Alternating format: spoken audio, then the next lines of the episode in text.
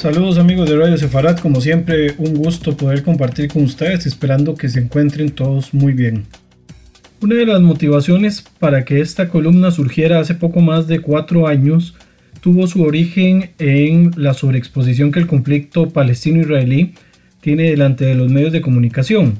Esto creo que no ha sido mayor novedad, sin embargo, pues eh, se ha podido retomar esta idea nuevamente con el anuncio que el primero de julio anterior se daría paso a un proceso de ampliación de la soberanía israelí sobre importantes tramos de Cisjordania. Especulativamente se hablaba de una eventual anexión y por lo tanto al hacer esta anexión se podría hacer una declaración de soberanía en los territorios del Valle del Jordán y los asentamientos en su mayoría del lado de la línea verde, según los acuerdos de la resolución 242 del año 1967. De inmediato, por supuesto, el aparato mediático comenzó a hacer de las suyas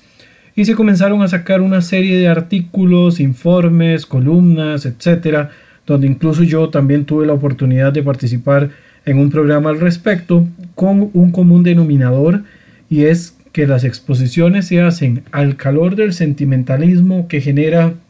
el conflicto entre palestinos e israelíes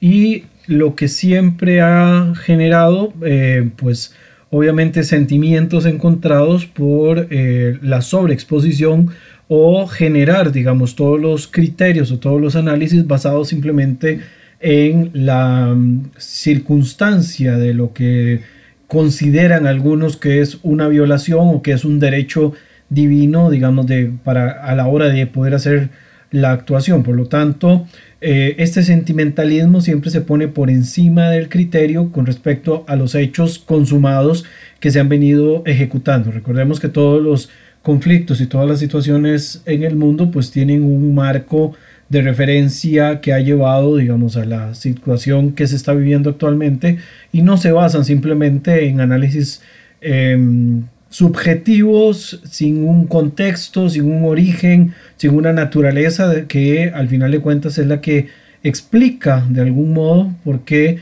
eh, se encuentra en la situación que se vive en, el, en este momento. Sin embargo, por supuesto, al margen de las posiciones que se pueda tener, en este caso, con respecto al conflicto, que no daría, por supuesto, para una única columna, sino para volúmenes completos o podcasts largos, ¿verdad?, de explicación. Quisiera destacar aún así eh, un aspecto que queda fuera de, de estos análisis o de estas posiciones que siempre salen a relucir en páginas de páginas y en documentos por todas partes con respecto al conflicto palestino-israelí, y es que la región donde se encuentran ambos territorios, que es una ínfima parte de todo lo que se refiere a Medio Oriente y de lo que tiene que ver con esta eh, región.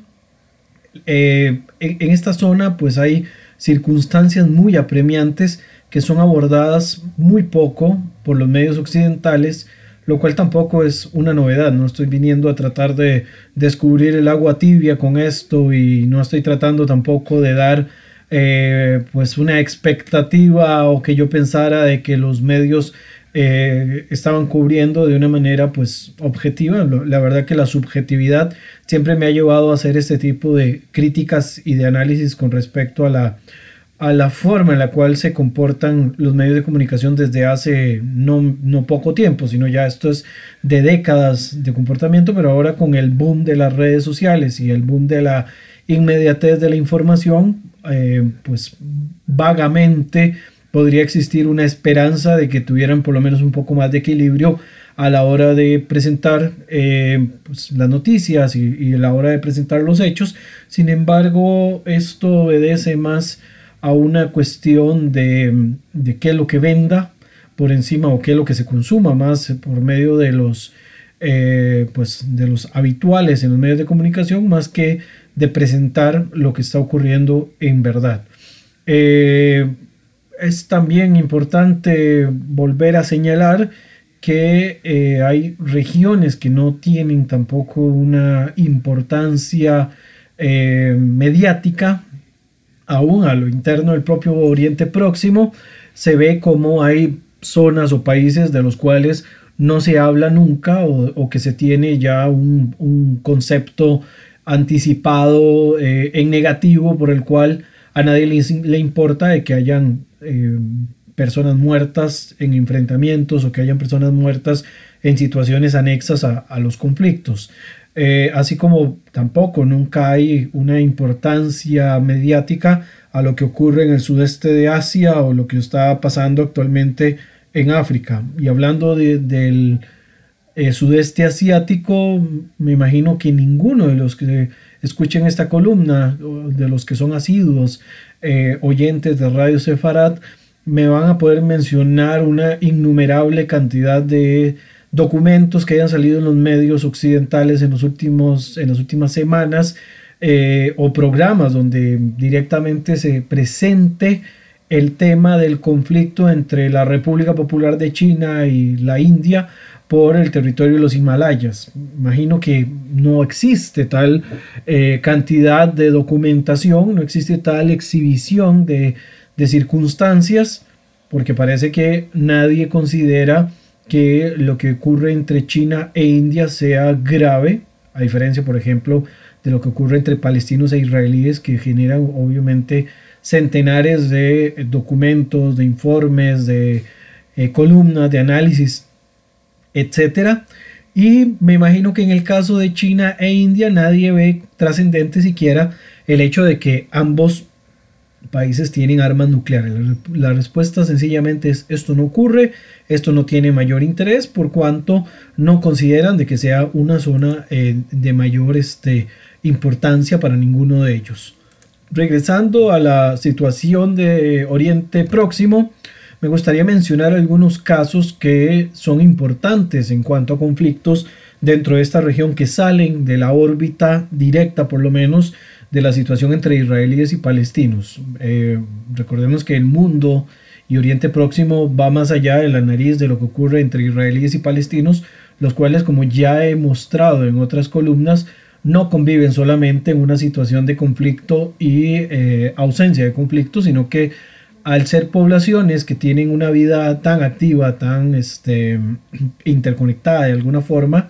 la relación a veces es más cercana a lo que presentan algunos medios y a lo que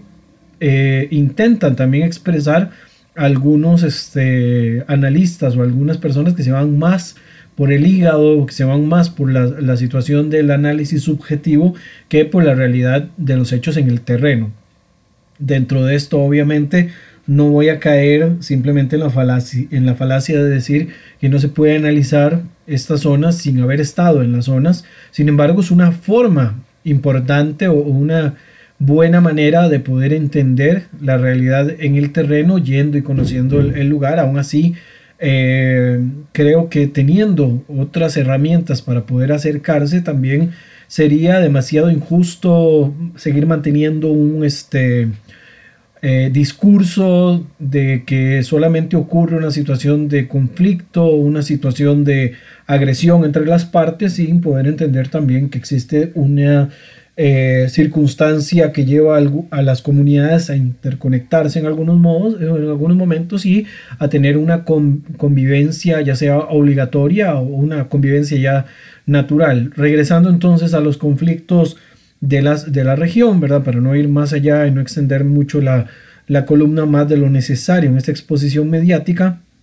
Empecemos con la situación del Líbano. No voy a mencionar todos los conflictos que ocurren en la región, pero sí voy a mencionar algunos que tienen eh, pues bastante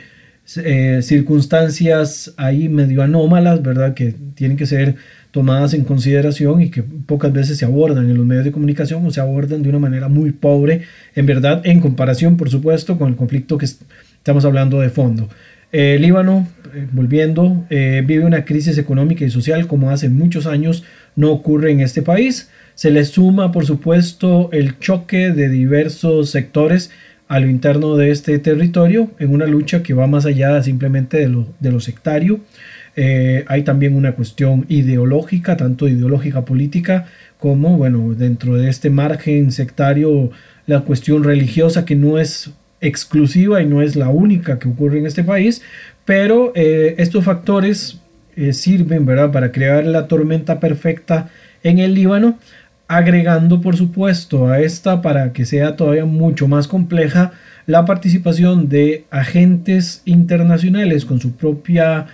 eh, lista de, prioridades, su propia agenda que genera un choque entre facciones que están dentro de la misma región. Y menciono en este caso, como lo he hecho ya en determinadas, en reiteradas columnas, los casos de Arabia Saudita e Irán. Al Líbano también la crisis social pasa desde el aspecto de la calidad de vida de sus ciudadanos que está llevando aparte eh, a, ver a la población también reducida sus posibilidades de consumo de la alimentación básica y algunos productos que, eh, que podrían ya ser considerados como de lujo para algunas poblaciones, como sería el caso de la carne, que se va convirtiendo técnicamente en una quimera, ¿verdad? De su consumo debido a la rápida devaluación de la moneda y, un deterioro de la economía en general que ha llevado también a unos enfrentamientos sociales eh, aún en la calle, ¿verdad? A pesar, obviamente, de la pandemia que retrasa un poco estos procesos, pero ya la situación se va haciendo cada vez más insostenible. También hay poco acceso a productos de consumo básico por lo elevado de los precios eh, de estos mismos. Las posibilidades de que el gobierno dimita eh, cada vez están más cerca y esto podría, por supuesto, convertirse en el caldo de cultivo para el impulso de una agenda eh, de las agrupaciones radicales, donde destaca, por supuesto, la agrupación chiita Hezbollah, ¿verdad? Que también hemos mencionado ya, eh, y que podría aprovecharse de las circunstancias para tomar un poco más de participación y de poder, empoderando además a agentes externos que eh, tienen sus ojos puestos en esta región del Mediterráneo. La situación en la región libanesa, por supuesto que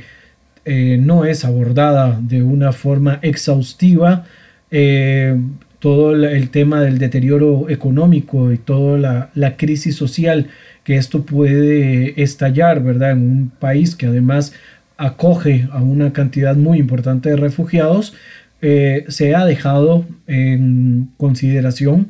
y este, no, no se toma con la, con la debida seriedad como punto de inestabilidad, así como en algún momento el estallido del conflicto sirio no se tomó con las consideraciones del caso y bueno, hemos tenido un deterioro y un, este,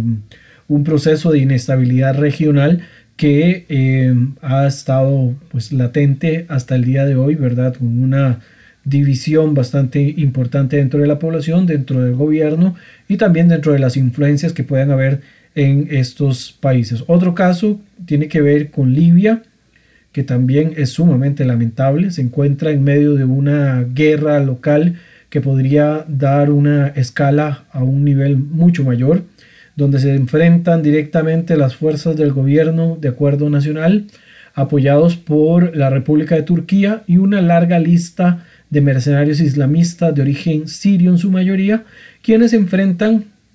contra el denominado Ejército Nacional Libio, que está dirigido por Hefne Haftar, eh, y apoyado por paramilitares rusos. Y esto eh, causa también que esta división que ocurre en el país desde la caída de, Gaddafi eh, y hasta la fecha de hoy genere que no se pueda digamos tener algún tipo de control centralizado de, ni del gobierno ni siquiera de las de los grupos que componen este complejo país, ¿verdad? Que en algún momento tuvo una estabilidad por el amalgamiento de, fuerzas que lograba en su momento eh, conservar de algún modo Muammar al-Gaddafi. Eh, la posibilidad de una escala mayor se sobreentiende por esta participación indirecta o cómplice por parte de la República de Turquía y de la Federación Rusa como una representación del denominado choque atlantista versus las fuerzas euroasiáticas, además por el manejo de este, de, que, buscan estos dos, dos países hacia las zonas de salida del Mediterráneo, ¿verdad? Libia tiene una conexión muy importante de, salida africana hacia las zonas mediterráneas, por acá es por donde sale gran parte de los refugiados africanos que se movilizan hacia Europa, que son en ocasiones desviados hacia las zonas griegas o que terminan en las costas turcas por eh, los acuerdos que hay, ¿verdad?, de intercepción de, mm, refugiados para evitar que lleguen a, Europa occidental. Eh, y en este choque eh, de acceso hacia el Mediterráneo también hay una cuestión ahí de control geopolítico que Turquía ha venido pulseando en los últimos años para tratar de tener un control mayor sobre algunos competidores, Grecia, Chipre, ¿verdad? Con quienes tiene conflictos muy importantes, la propia Rusia, ¿verdad? Que busca tener un poco más de presencia por ahí hacia las eh, salidas de conexión a las zonas asiáticas por medio del eh, canal de Suez y todos los estrechos y conexiones que hay por ese sector, incluyendo también la movilización hacia las zonas africanas del cuerno de África y hacia el interior de África. También por eso eh, se ve esta importancia estratégica que tiene Libia. Eh, se reconsidera también el tema de que los turcos no solamente actúan por propia cuenta, sino que son una ficha importante para la organización del Tratado del Atlántico Norte, ¿verdad? No solamente como una fuerza militar eh, que, tiene poderío, sino porque de, alguna manera, eh, al tener estas posiciones estratégicas, le da, digamos, este, este acceso o este control a las fuerzas de la OTAN, de alguna forma, contra la posibilidad de que las fuerzas euroasiáticas, encabezadas en este caso por Rusia, puedan tener un mayor poderío y esto genera un tipo de estabilidad, eh, por lo menos hacia las intenciones de Occidente. Lo anterior tensa las relaciones con los países de las cercanías del Magreb, hacia el interior africano e incluso en otros países del Medio Oriente, como es el caso de Egipto, que podría haber un peligro a su seguridad con el apogeo de grupos islamistas cercanos a su frontera que están siendo apoyados de alguna manera por la República de Turquía. La comunidad internacional ha criticado la injerencia extranjera en Libia. Sin embargo, y como ocurre en otras oportunidades, de poco ha valido esto por cuanto la participación internacional en un territorio tan fragmentado ha sido poco eficiente. Un país que, tomando en consideración su extensión territorial, recursos estratégicos y ubicación, debería ser mayor el abordaje no solo de las organizaciones para tratar de estabilizarla, sino también el abordaje mediático que eh, debería recibir un poco más de atención, un poco más de análisis, un poco más de exposición pública que el que tiene actualmente. El siguiente ejemplo para esta columna, que se me va a hacer corta para poder abordar todos los temas que hay en la región del Medio Oriente, que no se concentra solo en israelíes y palestinos, es la triste situación de la República del Yemen. El diario El Espectador de Colombia sacó esta semana una nota que habla de la desgracia humanitaria que viven decenas de miles de niños en este territorio donde corren el riesgo de morir de hambre. El informe tomado de la organización Save the Children menciona que al menos 120 mil niños correrían con, eh, o corrían el riesgo de morir de hambre durante el año 2019 y además cerca de 1,5 millones de niños estarían necesitados urgentemente de la ayuda internacional, a la cual les tienen un acceso limitado desde el Reino de Arabia Saudita, quien se encuentra en estos momentos en una lucha abierta contra las milicias hutíes que dividen el territorio también en facciones, ¿verdad? O en, grupos eh, armados distintos y el caso de los hutíes están siendo patrocinados por Irán, ¿verdad? en otra de estas guerras proxy contra el reino de Arabia Saudita. Y esto ha generado de que si bien el enfrentamiento es entre Arabia Saudita y las guerrillas hutíes, haya un bloqueo general sobre el territorio del Yemen que ha llevado a un castigo generalizado sobre este país que es además dependiente de las importaciones de productos de consumo de primera mano. Como último de los ejemplos para esta columna, me gustaría mencionar, como lo he hecho en otras oportunidades, por la importancia y por la cercanía también eh, que, siento sobre esta población, que es el caso de los kurdos, el cual sigue recibiendo abusivos ataques por parte de Turquía, tanto en Irak como en Siria y al interno del propio Turquía, ¿verdad? Donde son una minoría importante. Ha sido un punto de inestabilidad para los territorios donde se han ejecutado no solamente bombardeos por parte de Turquía, sino eventuales invasiones sobre el terreno sin que medie algún tipo de análisis crítico, ni siquiera de académicos que de renombre, de una manera así vehemente y fuerte. Y por supuesto, como parte de esta columna, no ha habido tampoco un análisis crítico por parte de la prensa o viscerales críticas generalizadas de la opinión internacional, como si ocurre en ocasiones basados en simplemente criterios eh, de ignorancia o criterios de sentimentalismos en el conflicto entre israelíes y palestinos. No se considera que en los territorios kurdos,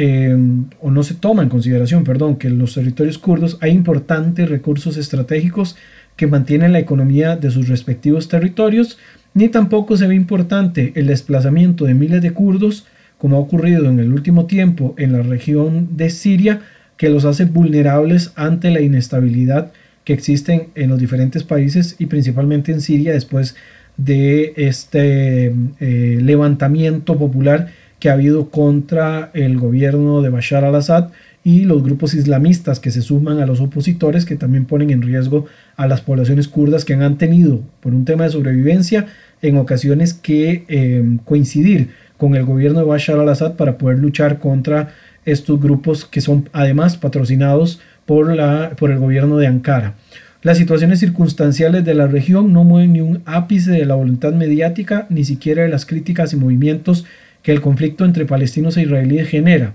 No hay marchas por las vidas yemeníes asesinadas en su situación política, tampoco las ha habido por Siria, por Libia, ni siquiera por los kurdos que son mencionados en esta columna. No se dan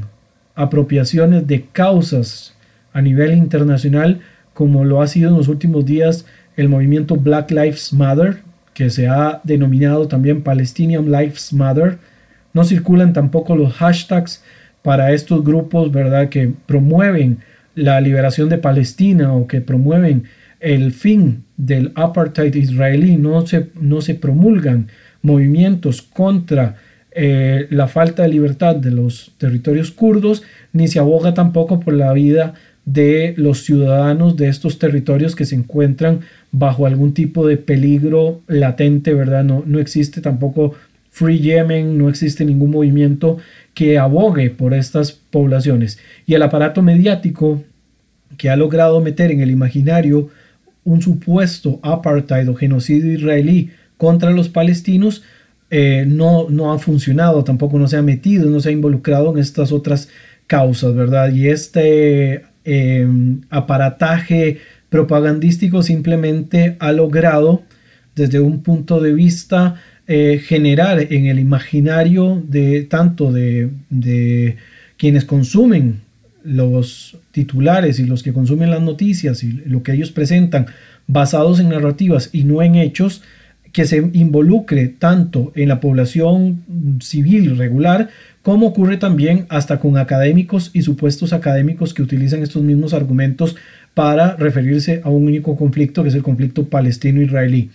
Porque además, para estos supuestos académicos y para los que sí son académicos, que no tienen malas intenciones pero están quizás desinformados de alguna manera, parece ser que les suma más puntos hablar con esta narrativa que basado en los hechos sobre el terreno. Mientras tanto, todo en lo referido, lo mediático y lo lingüístico,